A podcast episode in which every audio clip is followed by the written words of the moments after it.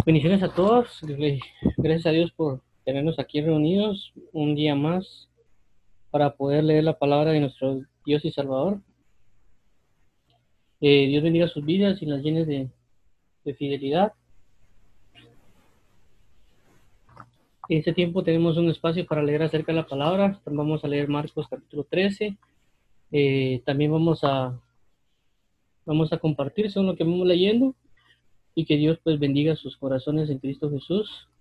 Eh, mi nombre es José Ajeda, vamos a estar aquí y vamos a orar también ahorita para que nos ayude y cualquier duda la pueden escribir en, ahí en el chat, vamos a ver cómo puedes responderle, si un Dios nos lo permite. Eh, Padre, el nombre de Jesús venimos delante de ti con la necesidad de, de buscarte, amarte y rendir nuestro corazón a ti. Gracias te damos por la oportunidad de leer hoy ahorita vamos a comenzar a leer. Te agradecemos. Ayúdanos, abre nuestro entendimiento, abre nuestro corazón, abre nuestra alma hacia ti y ayúdanos para poder tener este sentir de, de, entrega a ti, Jehová. Eh, abre nuestro corazón, nuestro entendimiento, ayúdanos a poder entender tu palabra, a poder conocer lo que está escrito y ayúdanos para que podamos compartir la palabra con un sentido verdadero en el Espíritu Santo. Gracias te damos y ayúdanos por favor a abrir nuestros ojos a la verdad que vamos a leer y háblanos de Jesús en este tiempo, en Cristo Jesús Padre, amén. Amén. Entonces, em, estamos acá en Marcos capítulo 3. Eh, Marcos 13 prácticamente tiene estos, estos 13 títulos que lo pone la Reina Valera. Vamos, nos vamos guiando regularmente por ahí. Eh, y una de las primeras cosas que pues aparecen son este, que es un pasaje corto, que es Jesús predice la destrucción del templo. Y dice uno, saliendo Jesús del templo le dijo uno de sus discípulos, Maestro, mira qué piedras y qué edificios. Jesús respondiendo le dijo, ¿ves estos grandes edificios? No quedará piedra sobre piedra que no sea derribada. Vemos que esto es bien importante eh, por la situación que se, que se deja ver. Eh, una de ellas es el, la, por así decirlo, la visualización que a veces nosotros como personas tenemos y la otra es la visualización que Dios tiene sobre las cosas. Porque Dios es el que era, el que es, el que ha de venir. Es decir, Dios ve los tres tiempos. Dios ve el pasado, presente y futuro al mismo tiempo. Pero nosotros solo vemos y examinamos lo que estamos, eh, lo que tenemos enfrente, por así decirlo y no comprendemos de que lo que tenemos enfrente puede ser perecedero, va, va a finalizar, va a culminar, va a terminar, por muy hermoso que sea.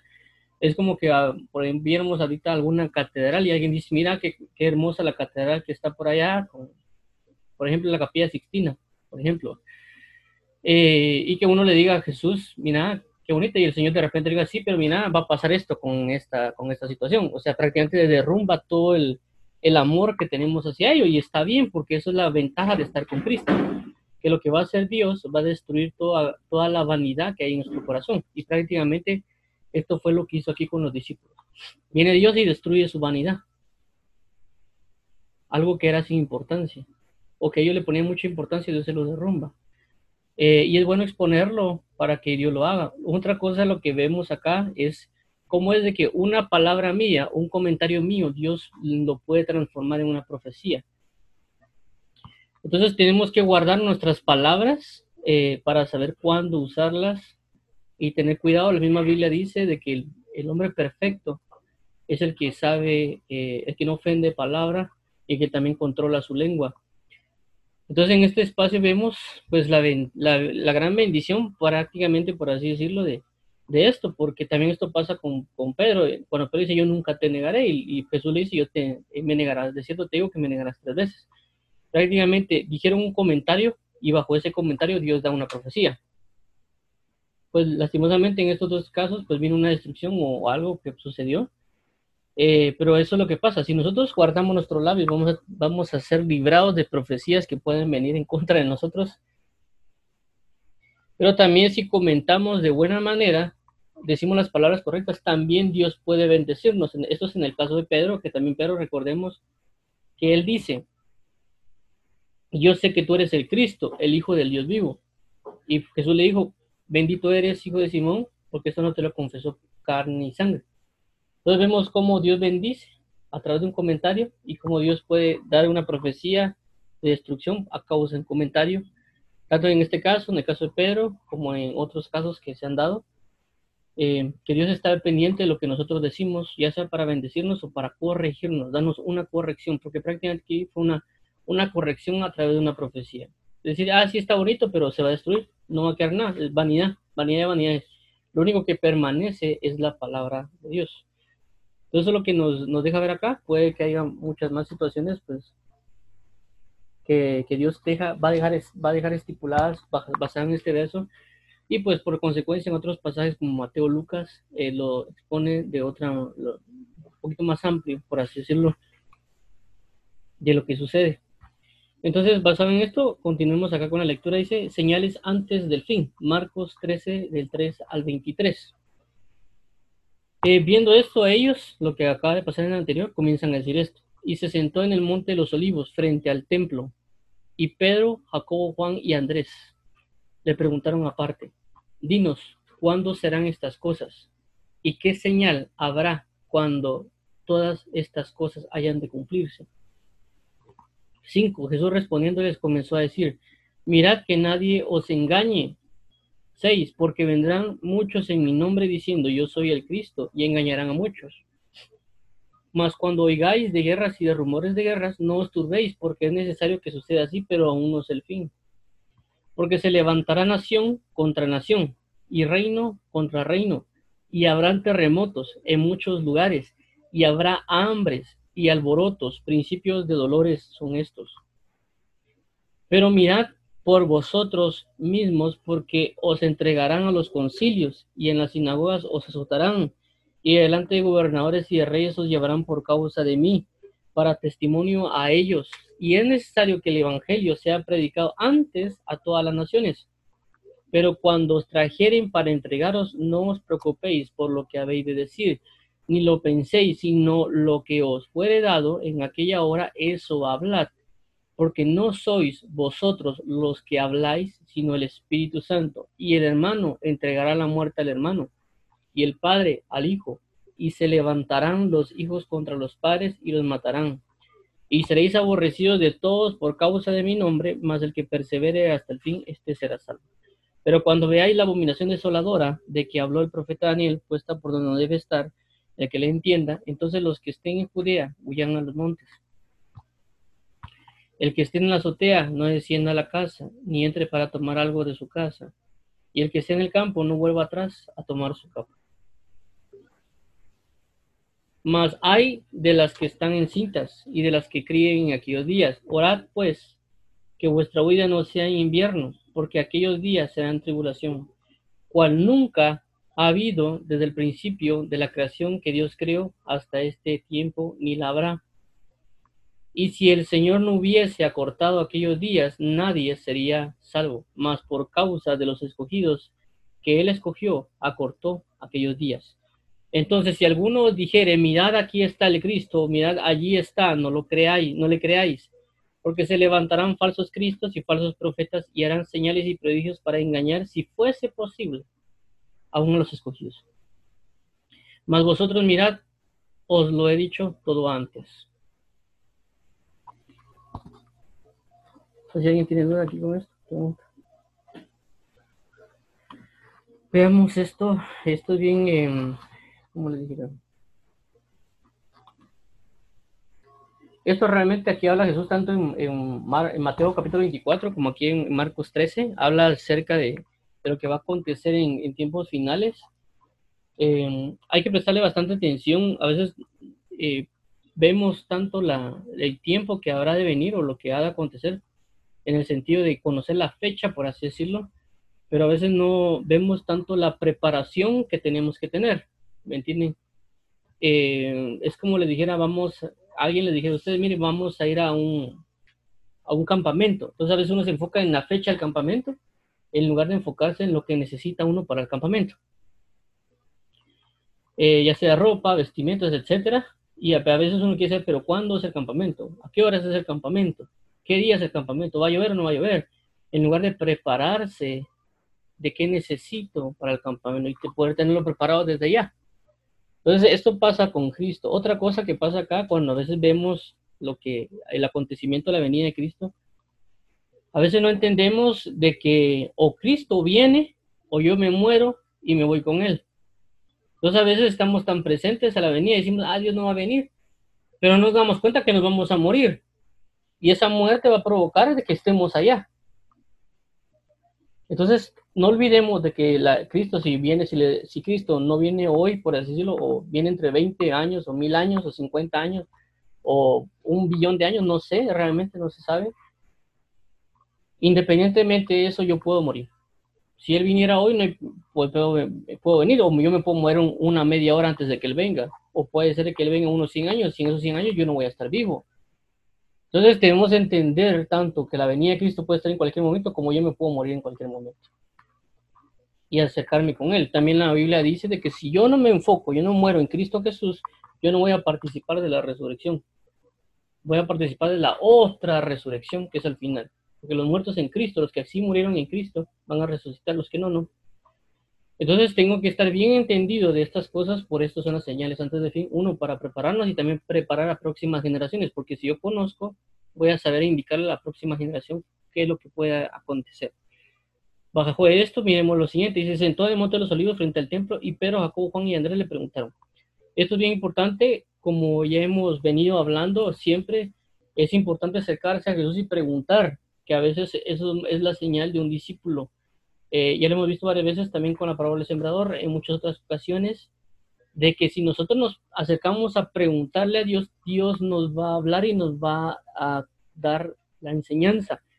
Todo a su tiempo, todo en el orden, toda la, según lo que podemos sobrellevar y soportar. En este caso vemos que hay cuatro personas que llegan a preguntarle. Eh, regularmente siempre miramos a Pedro, Jacobo y Juan, pero en este caso estamos viendo a Andrés. Andrés, si no mal recuerdo, es hermano de Pedro. Entonces vemos el 4, dice, dinos cuándo serán estas cosas y qué señal habrá cuando todas estas cosas hayan de cumplirse. Aquí está hablando inclusive del templo.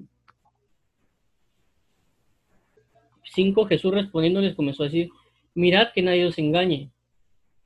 Entonces, ¿cuál es la primera, la primera pauta que Jesús marca acerca del tiempo final? Un espíritu de engaño.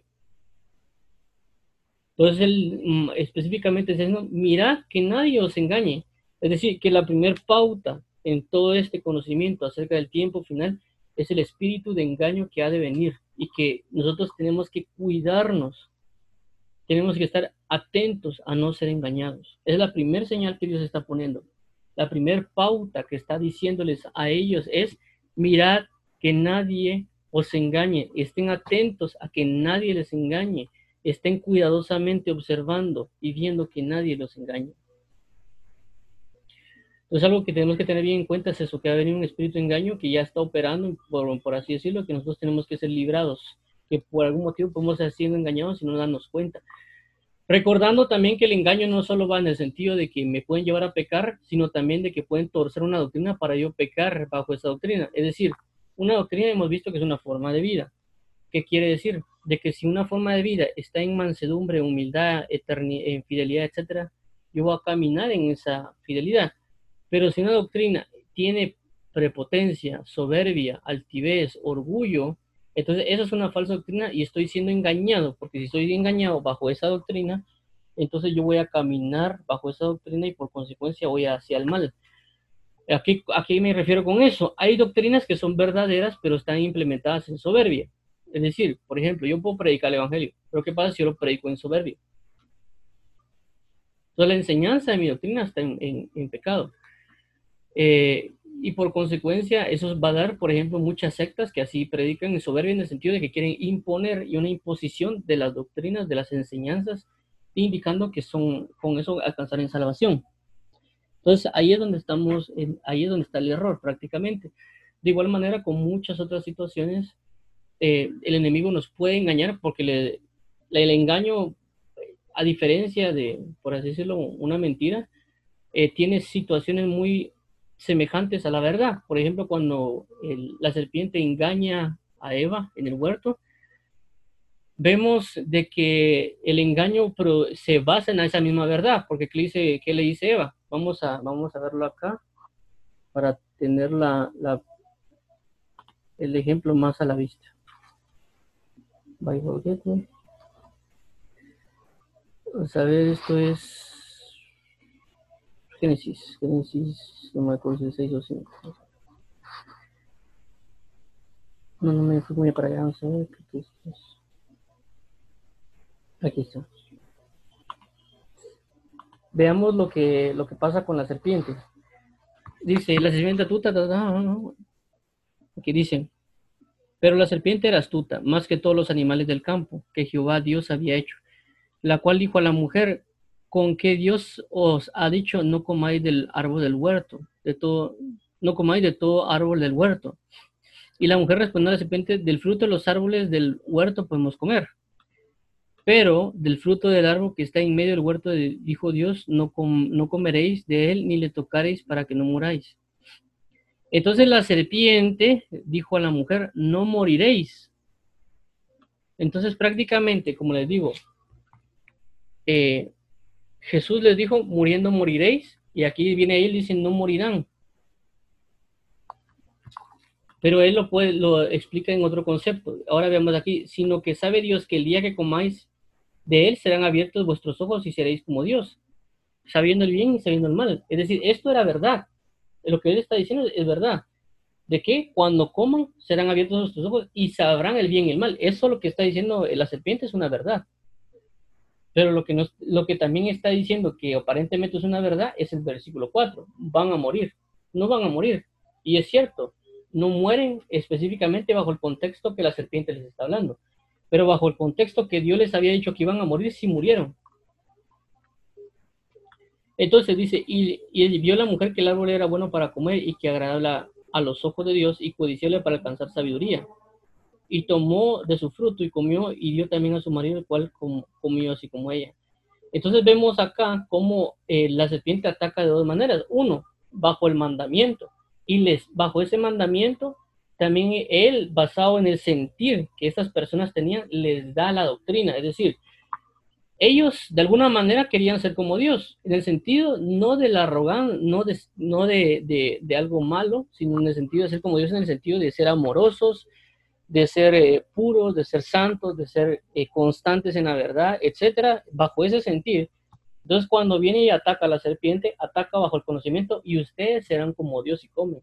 Entonces, basado en el anhelo que ellos tenían les implanta una maldad bajo una cuestión de, la desobediencia de ellos. Entonces viene y sobrepone el anhelo al mandamiento. Entonces tenemos que tener mucho cuidado, como les digo, es, hay verdades que la serpiente dice y hay verdades que se establecen, como les digo, como dice acá, del fruto de los árboles podemos, eh, podemos comer, pero del árbol del fruto del, en medio del huerto dijo Dios, no comeréis ni le tocaréis para que no muráis.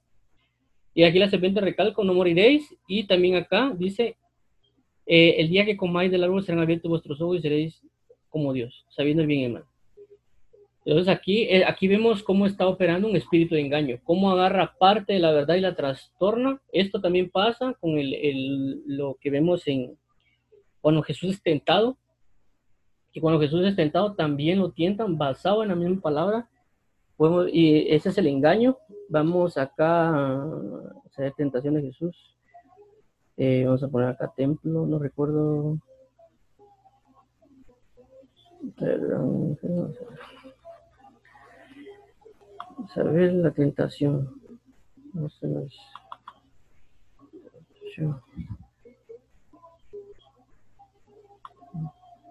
Aquí estamos, tentación de Jesús. Vamos a ver, Ángel. Bueno, miremos esto. Este también es un engaño para hacer caer a Jesús, dice. Entonces el diablo le llevó a la, a la ciudad santa y le puso sobre el pináculo del templo. Y le dijo, si eres hijo de Dios, échate abajo, porque escrito está. A sus ángeles mandará cerca de ti, y en, sus manos sostendrán, para que no tropieces con tu pie en piedra. Entonces veamos acá. Eh, vamos.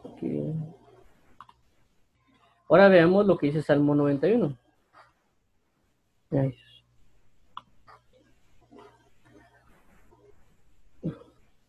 Ok. Veamos.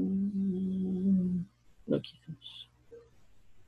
Yo creo que lo puedo partir. O sea, puedo partir. Ok. O sea, si puedo dar aquí momentaria. Perdón. Pero yo pensé que podía aquí partirlo entonces. Entonces vemos lo siguiente. Este es un pasaje de la Biblia que eh, Satanás usa para tentar a Jesús. Y vemos que aquí dice, a sus ángeles mandará cerca de ti. Ahora vemos el Salmo 91. El Salmo 91 dice, pues a sus ángeles mandará cerca de ti. Está, ese está bien. Dice, en sus manos te sostendrá. Y aquí vemos cómo se salta al, 12. En, las que, en, las manos te llevará. Es decir, este, este verso de acá que te guarda en todos, en todos tus caminos, no lo utiliza. Veamos el siguiente, dice, para que no tropieces con tu pie en piedra. Y aquí dice, para que tu pie no tropiece en piedra. Entonces prácticamente este que te guarden en todos tus caminos, este pasaje, este verso no lo indica Satanás, no lo deja ver. ¿Por qué? Porque era basado en lo que iba a tentar a, a Jesús. Es decir, que el enemigo va a usar parte de la escritura pero va a quitar la parte que nos va a librar del mal. Entonces nosotros tenemos que estar bien cuidadosos y ser conscientes de la verdad de la palabra de Dios porque el enemigo va a venir a engañar con las mismas palabras con las cuales nosotros Dios, nos ha hablado. Porque Jesús conocía este pasaje del Salmo 91. Entonces el enemigo va a venir a tentar con la misma palabra, por eso es un espíritu de engaño porque usa la verdad en esta parte, pero no es una verdad completa. Vemos que hay tres, tres de, estas cuatro líneas solo hay tres. Y también vemos cómo Satanás, basado en la palabra, les, uno, les dice una verdad, porque realmente eso pasó. Eh, a Eva lo que pasó fue de que tuvieron conocimiento del bien y el mal como Dios, y era una verdad, pero lo otro era, eh, era un espíritu de engaño, porque sabía de que Dios lo iba a echar del huerto del Edén. Iban a tener esta condenación que nos iba a afectar a todos. Entonces el enemigo conoce y nosotros tenemos que conocer la verdad del Evangelio así como Jesús la conoce para no ser engañados. Entonces, basado en esto, tenemos, como les recalco, tenemos que tener cuidado porque lo primero, lo primero que Jesús dice es acerca del espíritu de engaño, de lo que va a operar. Y para nosotros eso tenemos que estar bien cimentados en la verdad para no ser engañados. Y ahora veamos lo siguiente, dice, porque vendrán muchos en mi nombre diciendo yo soy el Cristo y engañarán a muchos. Entonces, uno ahora habla, habla primero del espíritu de engaño, nuestra lucha no es contra carne y sangre, y después habla de ese espíritu de engaño que reposará sobre las personas. Entonces tenemos que tener mucho cuidado también de eso. Eh, así como el Espíritu Santo agarra personas y las usa para el Evangelio, también agarra, el, el enemigo también hace lo mismo. Agarra espíritus a personas, pone su espíritu sobre ellas y engaña el problema está que pensamos nosotros que no podemos ser engañados porque Dios nos guarda. Pero veamos en el 5 que dice, mirad que no seáis engañados, no que yo los libraré del engaño. Que, es decir, que nosotros estemos atentos, basado en la verdad que Dios nos da, que no nos engañen. Es decir, Él nos capacita bajo la verdad para que cuando venga el enemigo y nos trate de engañar, no nos engañe. Porque cuando vemos a Jesús, cuando es tentado, ahí no se ve que el, el Padre le dice, mira, Jesús no creas en eso sino que el mismo Jesús, basado en la capacitación, por así decirlo, que Dios Padre le había dado, bajo eso se dio cuenta del engaño y asimismo rechaza ese engaño. Pero actualmente nosotros somos muy neófitos en el conocimiento de la verdad. Prácticamente el, el pasaje que vimos acerca de la tentación de Jesús es guerra espiritual. ¿Me comprende? Entonces, una guerra espiritual en el sentido que nos van a tratar de tentar con la palabra y prácticamente, si lo vemos que la palabra es una espada, como lo, dice Efesios capítulo 6, eh, vemos que prácticamente Satanás tiene una espada que es la espada del engaño y Jesús tiene una espada que es la espada de la verdad. Y prácticamente están contendiendo, están batallando, están en un combate, si lo queremos ver así, de, una pelea entre palabras, espada contra espada, espada de engaño contra espada de la verdad. Entonces, eh, nosotros también tenemos que tener cuidado, como les digo, Dios nos va a poner de alguna manera una prueba, como todo, eh, para ver si somos fieles eh, y por eso tenemos que prepararnos en el conocimiento de la verdad, para dejar de ser neófitos. Dejar de ser neófitos significa con falta de conocimiento, eh, porque también eso inclusive envanece al hombre. Tenemos que tener mucho cuidado y como le digo acá, dice, porque vendrán muchos en mi nombre diciendo, yo soy el Cristo. Cuando aquí dice, vendrán muchos en mi nombre, ¿qué? En el nombre de Jesús, no en el nombre de Jehová. En el nombre de Jesús, yo soy el Cristo.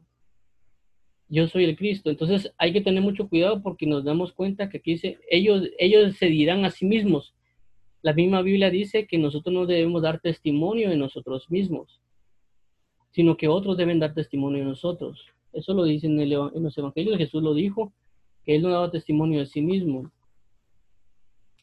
Y nosotros así mismo no tenemos que estar dando testimonio nosotros. Regularmente, si alguien da testimonio de sí mismo, pues, posiblemente va a ser una persona que tenga un espíritu de engaño, porque así mismo se está proclamando. Y eso provocará que sean engañados muchos. Aquí dice, mire, y engañarán a muchos. Y engañarán a muchos. Es decir, no van a ser pocas personas, pueden ser multitudes de personas que van a ser engañadas. No dice un número, pero dice que son muchos. entendamos que es para nosotros muchos. Muchos son 100 personas, muchos son 200 personas, muchos son 1000 personas, muchos son 500 personas. ¿Cuántos son? Y nosotros podemos ser engañados. O sea, aquí no estamos exentos. El mismo Jesucristo está diciendo, mirad que nadie os engañe porque engañarán a muchos. Es decir, que Pedro, Jacobo, Juan y Andrés estaban propensos a ser engañados.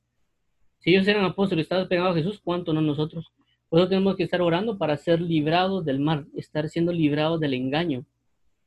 Que Dios nos libre de todas estas cosas porque podemos ser engañados. Siete, más cuando oigas de guerras y rumores de guerras, no os turbéis, porque es necesario que suceda así, pero aún no es el fin. Entonces veamos acá en el 7 que eh, prácticamente Jesús nos está diciendo que cosas que van a pasar, que a veces nosotros nos preocupamos mucho cuando vienen guerras o, o esto, a rumores de guerras, y prácticamente Jesús dice, bueno, miren, eso no, no se turbe, o sea, estén en paz, no se tranquilícense, si viene esto no se preocupen, esto va a pasar, eso es necesario que pase, pero aún no es el fin aún no va a ser la culminación de las cosas. Ocho, porque se levantarán nación contra nación. Eso ya ha pasado, Primera, Segunda Guerra Mundial y otras cosas que han pasado de conquistas, reino contra reino, de igual manera, y habrá terremotos en muchos lugares, también cosas que están pasando, y habrá hambres, también hay hambres, y alborotos, también hay alborotos, por ejemplo, las feminacidas, las feministas, eh, otros grupos, eh, porque por ahí también hacen alborotos, hacen protestas, etcétera. El principio de, de dolores con estos, de dolores son estos, son, como digo, son cosas que están pasando, que ese principio de dolores que ahorita está extendiéndose por todo el mundo, puede ser que se irá dando más al, conforme, de manera progresiva. Eh, nueve, otra vez dice, pero otra vez dice, pero mirad por vosotros mismos. Otra vez en el, en el anterior dice, mirad que nadie os engañe. Ahorita está diciendo otra vez, mirad por vosotros mismos. Cada uno tiene que ver qué hace mirad por vosotros mismos, porque os entregarán a los concilios, en las, y en las sinagogas os azotarán, y delante de los gobernadores y de reyes os llevarán por causa de mí para testimonio a ellos. Entonces prácticamente él está diciendo, miren, guárdense ustedes, ustedes como grupo, ustedes busquen su santidad y búsquenme a mí. Mirad por vosotros mismos. Y le está diciendo qué les va a pasar a ellos. Y prácticamente eso le pasó a ellos. Ellos fueron llevados en concilios. Vemos al apóstol Pablo cómo ha llevado de, entre juicio y juicio. También cómo fue llevado a sinagogas y cómo fue azotado, cómo fue golpeado el apóstol Pablo. También fue puesto delante de gobernadores, que prácticamente uno de ellos casi se iba a convertir. También dice de reyes, y los llevarán por causa a mí para testimonio a ellos. Entonces prácticamente estas palabras estaban comenzando a pasar desde que estaban los apóstoles. Y, no, y, sabemos de que también han pasado alrededor del mundo muchas cosas, por ejemplo, Martín Lutero, y si no te John Hus, y otras muchas personas que han creído al Evangelio han vivido esto. Y nosotros también vamos a pasar por muchas de estas situaciones, eh, porque aquí mismo lo está diciendo, tal vez otras no, pero algunos sí. Entonces, eh, tenemos que tener esto, porque si nosotros vivimos en la verdad,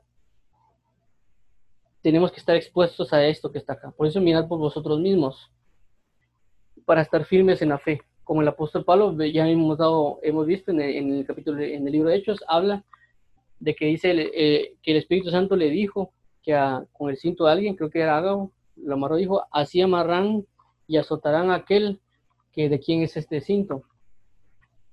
Entonces el, apóstol Pablo aún así no negó eh, ir a predicar ese lugar, sino que se dispuso. Entonces, esa es la actitud que nosotros tenemos que tener. A pesar de las diferentes circunstancias que pueden haber en contra de nosotros a causa de la verdad del Evangelio, asimismo no negar la verdad del Evangelio, como, como el ejemplo del apóstol Pablo, inclusive con el ejemplo de Jesús, porque eso también lo vivió Jesús. Porque Jesús fue entregado al concilio, al Sanedrín, para ser juzgado. También Jesús fue puesto en las sinagogas. También Jesús fue puesto delante de gobernadores, también de reyes, para testimonio de todos nosotros.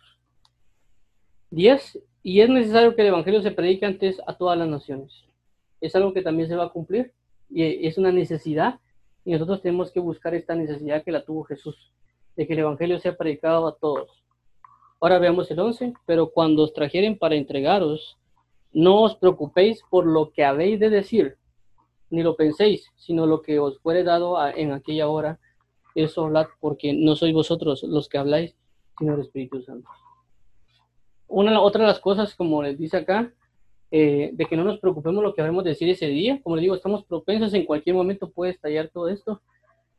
Lo más importante es orar, leer su palabra y estar preparados espiritualmente, en conexión con el Espíritu Santo, porque aquí prácticamente es estar conectados con el Espíritu Santo para que el Espíritu Santo la través de nosotros no pensar lo que haremos, sino que lo que nos dé en ese tiempo, en esa hora, según lo que tengamos, Él va a hablar. Así también pasó con el apóstol Pablo, con otros varones. Igual nosotros estar preparados, estar orando, porque ahí dice, mirad por vosotros mismos.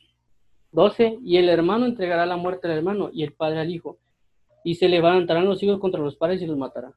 Entonces, qué gran odio va a haber en ese tiempo por el hecho de entregarse unos a otros porque vemos que un padre o una madre lo que hace es cuidar a su hijo. Eh, por muy mal aparentemente que sea el padre o la madre, eh, hará eso. Pero vemos acá cómo para que dice se levantarán los hijos contra los padres y los matarán, inclusive y el padre contra el hijo. Entonces, ¿cómo es eso? Que un amor tan natural, tan, tan precioso por alguna manera, por así decirlo, entre el padre y el hijo, ¿cómo es de que ahora ese amor se va a pagar completamente y van a entregarse mutuamente? igual con los hermanos. Eh, entonces, veamos de que es un tiempo muy peligroso que nosotros debemos estar preparados, inclusive, como ya mencioné, si nosotros no vivimos por esto, por el tiempo de la venida de Cristo, tenemos que preparar la siguiente generación para estos acontecimientos, así como lo hizo Jesús. Preparar y avisar desde miles de años antes de lo que habría acontecer para constantemente estarnos preparando, tanto las generaciones pasadas como estas gestiones futuras como les digo, puede ser que Dios venga un millón, trillón o lo que sea de años, o puede ser que venga mañana o pasado, no sabemos, pero hay que estar buscando la preparación en, en espíritu, en mi cuerpo. 13. Y seréis aborrecidos de todos por causa de mi nombre, mas el que persevere hasta el fin, este será salvo.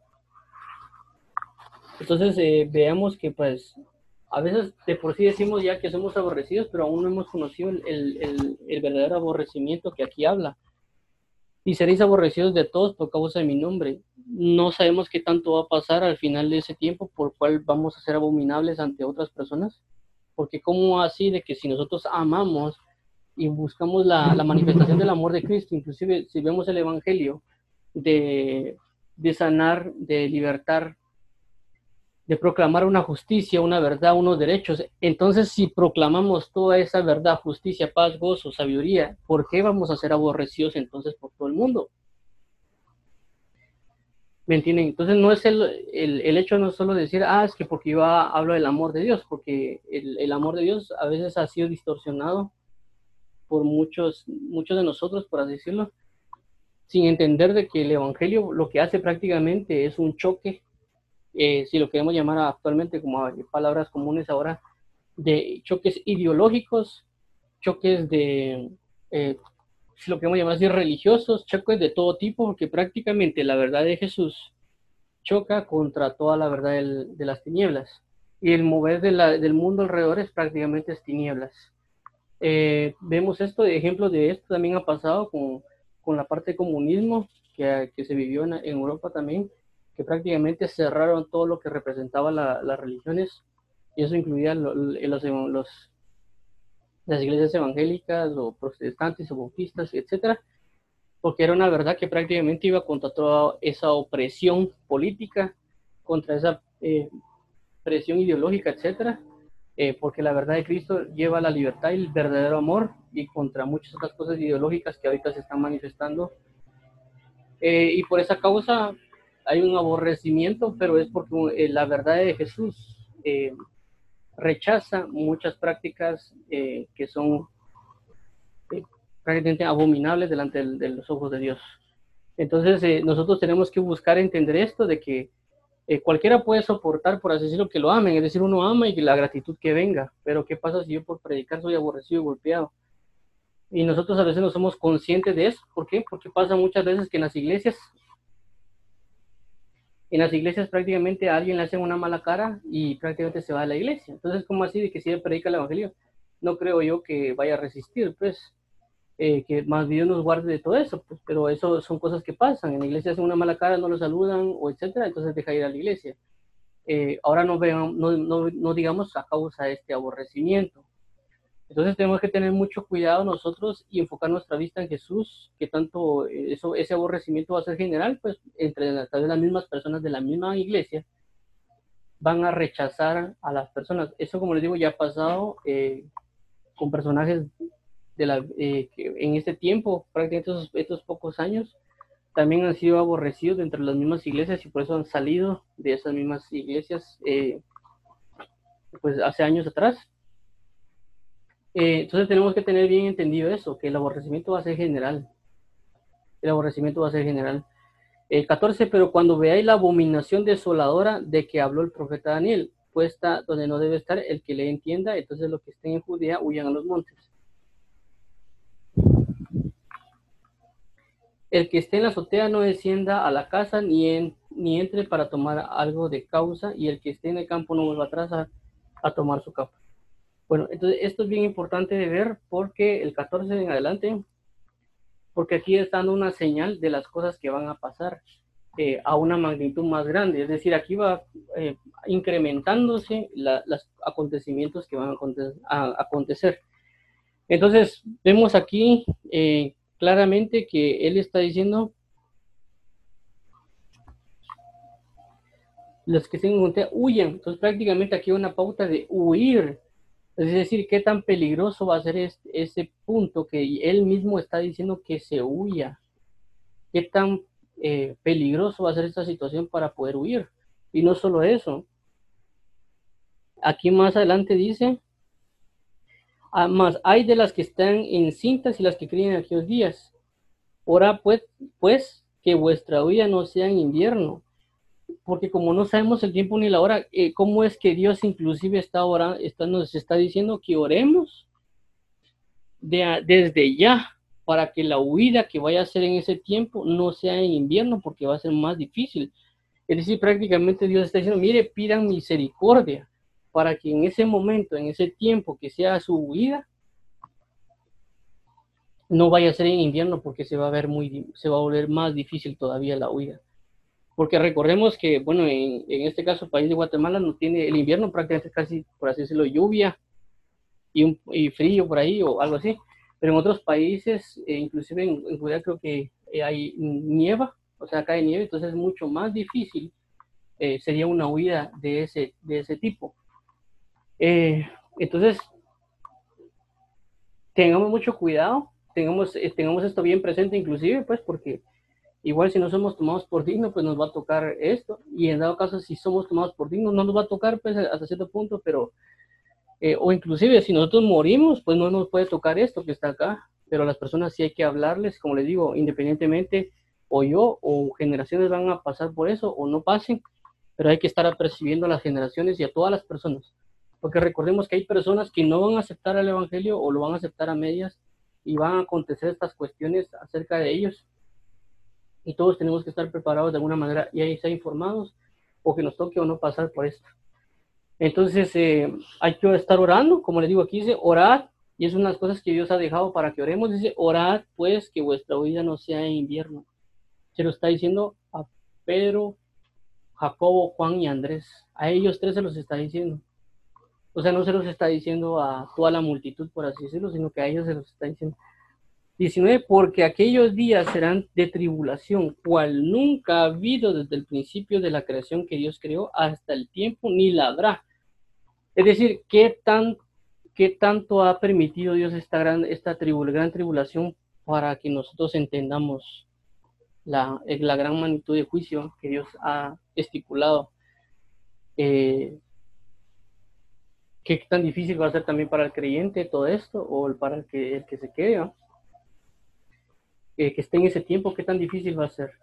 Pero todo va a ser para la alabanza de la gloria de su gracia en Cristo Jesús y tenemos que orar también por esto, pues, para la misericordia de Dios. 20. Y si el Señor no hubiese acortado aquellos días, nadie sería salvo, mas por causa de los escogidos que Él escogió, acortó aquellos días. 21.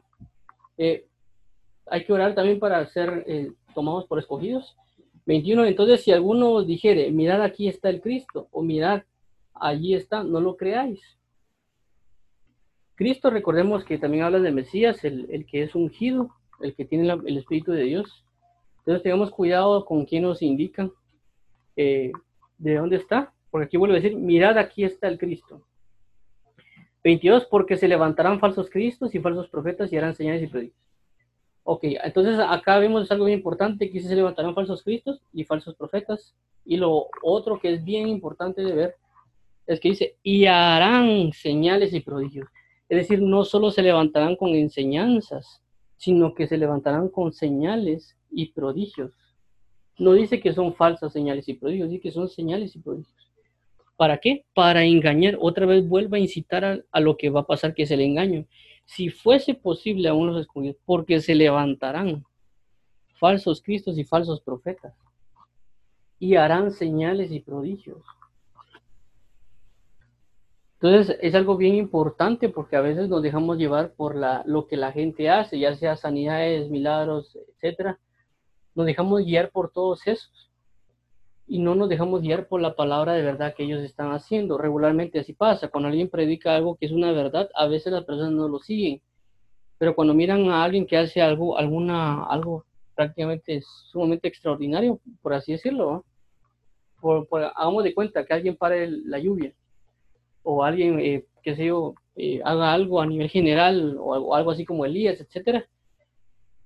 Entonces vemos de que la gente puede estar más propensa a seguirlo por esas señales y prodigios y no necesariamente por la palabra de verdad. Por eso es de que hemos hablado acá de la importancia de, de, aprender acerca de los fariseos, eh, que es algo que Jesús mismo dijo, que debíamos aprender de los fariseos, que hiciéramos todo lo, hoy, que hiciéramos todo lo que ellos dijeran, más no que hiciéramos como ellos hacían.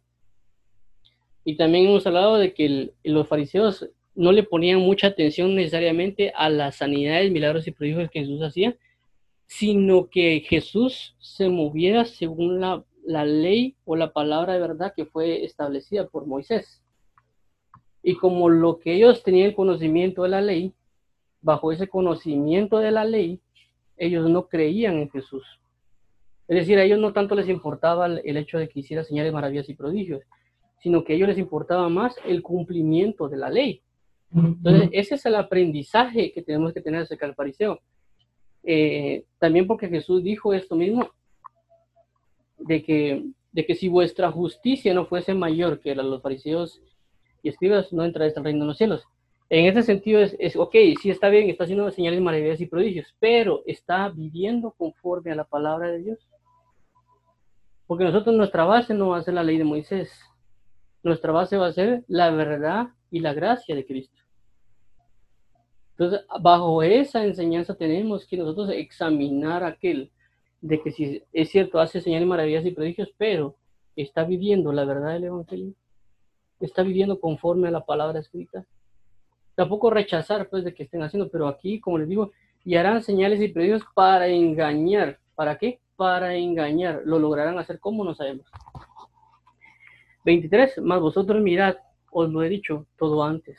Otra vez vuelvo a decir, más vosotros mirad. Vamos a ver acá. No sé si preguntas o dudas acá.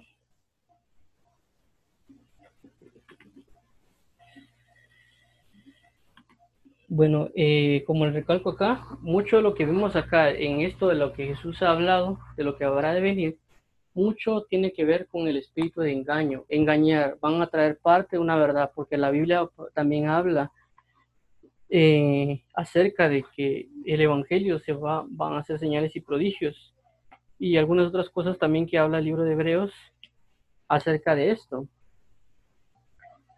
Eh, entonces tenemos que tener mucho cuidado con, con, lo que, con lo que hacemos y una de las cosas principales es siempre ir delante de Dios y preguntarle si estas personas van, son o no verdaderos, porque pueden, podemos ser fácilmente engañados. Como les digo, el engaño va a ser, va a ser, puede ser muy constante y podemos nosotros fácilmente ser engañados. Pero tenemos que aprender a atender a la voz de Dios para poder aprender de Él su gran verdad y justicia. Orar siempre para ser librados de este engaño, porque también la palabra dice en Timoteo de que, eh, que a la causa de las personas levantarán falsos maestros. Veamos acá, eh, primero Timoteo, no recuerdo que Timoteo,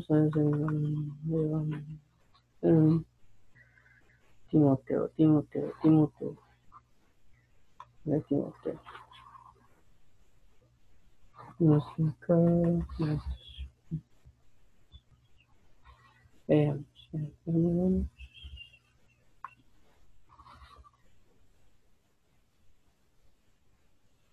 Ok. Veamos esto de aquí. Dice. 3. Porque vendrá tiempo cuando no sufrirán la sana doctrina, sino que teniendo comezón de oír, se amontonarán maestros conforme a sus propias concupiscencias, y, y apartarán de la verdad del oído y se volverán a las faulas. Vemos esto, como les digo, eh, es algo bien importante entender esto, porque bajo la misma concupiscencia que la persona tiene, lo que va a hacer es amontonar a predicadores, es decir, que el problema va a ser la persona en sí misma, porque esa persona va a provocar que se levanten esos falsos maestros, estos falsos cristos, estos falsos profetas. Entonces, el, el, punto es que nosotros en nuestro corazón tengamos guardada la palabra y que dejemos las concupiscencias, la mala manera de pensar. Porque si estamos prácticamente nosotros con ese mal sentir, prácticamente es como que fuera un pescador estuviera ahí tratando de agarrarnos.